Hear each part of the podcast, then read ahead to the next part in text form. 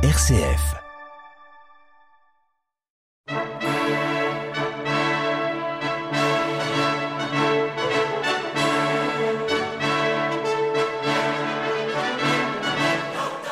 Charpentier ou philosophe, reine ou paysanne, pape ou bergère, ces hommes et ces femmes de toutes les époques et de toutes les nations ont agi pour le bien de l'humanité et pour la plus grande gloire de Dieu. Depuis 2000 ans, au travers de ces vies, une histoire s'écrit, celle de Dieu à l'œuvre dans le monde, celle de Dieu dans l'histoire, une histoire dont un chapitre vous est raconté par Laurent Verpoorten.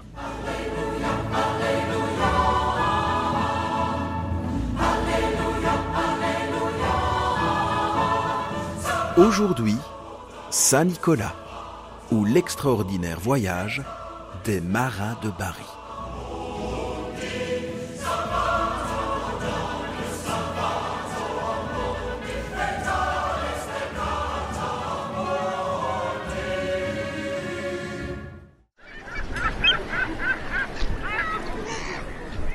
Ils sont tous là, affairés autour des trois navires.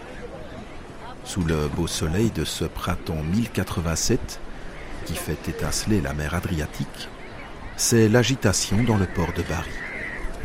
On s'interpelle, on charge les navires de blé. Paolo Tu sais ce que je viens d'apprendre d'un marin en provenance de Venise? Les Vénitiens, ils veulent arriver avant nous. Par Dieu, vite, dépêchons-nous. C'est à nous d'y aller. Mais où vont-ils?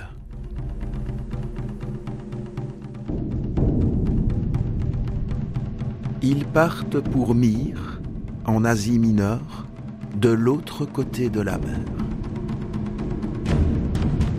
Leur but? Aller chercher la dépouille de Nicolas, l'ancien évêque de Myre, décédé il y a plus de 700 ans. Pourquoi? Nicolas a toujours été considéré comme le patron des marins. On dit qu'il avait le pouvoir d'apaiser les mers déchaînées.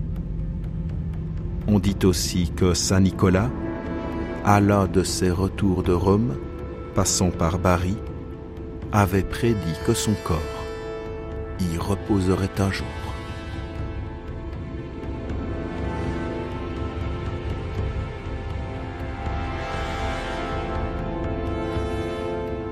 Depuis que les musulmans en 1036 ont envahi Myre, agir est devenu urgent. Bien sûr, d'autres marins, d'autres chrétiens ont essayé d'arracher les ossements aux musulmans. Sans succès. Mais les marins de Bari, forts de la prédiction de Nicolas lui-même, sont persuadés qu'ils réussiront. Ils partent sur des navires chargés de blé afin de faire croire qu'ils vont à Antioche. La traversée est longue, très longue. Enfin, les voilà à Myre. Ils sont arrivés avant les Vénitiens. Devant les moines médusés qui gardent le tombeau de Nicolas sur les ruines du monastère de Saint-Sion, ils font sauter les scellés et enveloppent les précieux ossements dans la soie qu'ils ont apportée ils ont pris soin auparavant de recueillir la myrrhe dans des ampoules. Depuis sa mort, en effet, le corps de Saint Nicolas distille une myrrhe parfumée. Nos marins ont toujours entendu dire qu'elle a le pouvoir de guérir les yeux et la gorge. Ils prennent donc grand soin de la manne de Saint Nicolas. Rapidement, ils repartent pour Bari. Il ne faut pas qu'ils soient pris par les musulmans le 9 mai 1087, ils sont de retour. Tout le port les acclame. Ce sont eux, les petits marins de Bari, qui ont réussi là où leur père avait échoué. La prophétie de Nicolas s'est accomplie. Paolo, Mario et tous les autres marins sont fiers de remettre à l'archevêque Urson les précieuses reliques.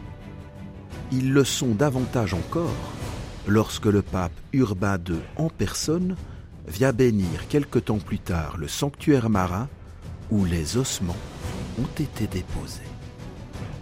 Saint Nicolas se met alors à répandre ses bienfaits sur la ville. Et des choses surprenantes se produisent. Les malades qui s'inclinent devant l'autel sont guéris. Les aveugles recouvrent la vue. Les pèlerins affluent de toute l'Italie, puis de plus en plus loin. Des pèlerins célèbres, des rois, l'empereur viennent de toutes parts s'agenouiller dans le sanctuaire. On raconte même que Pierre l'Ermite demanda à Saint Nicolas de protéger la première croisade. Depuis cette date, Bari n'a cessé d'attirer les pèlerins qui viennent prier Saint Nicolas, le saint patron des fiancés, des marins, des écoliers, un saint si populaire dans toute la chrétienté. C'était Dieu dans l'histoire consacré aujourd'hui à Nicolas de Myre, Saint Nicolas, le saint préféré des enfants, qui est célébré le 6 décembre.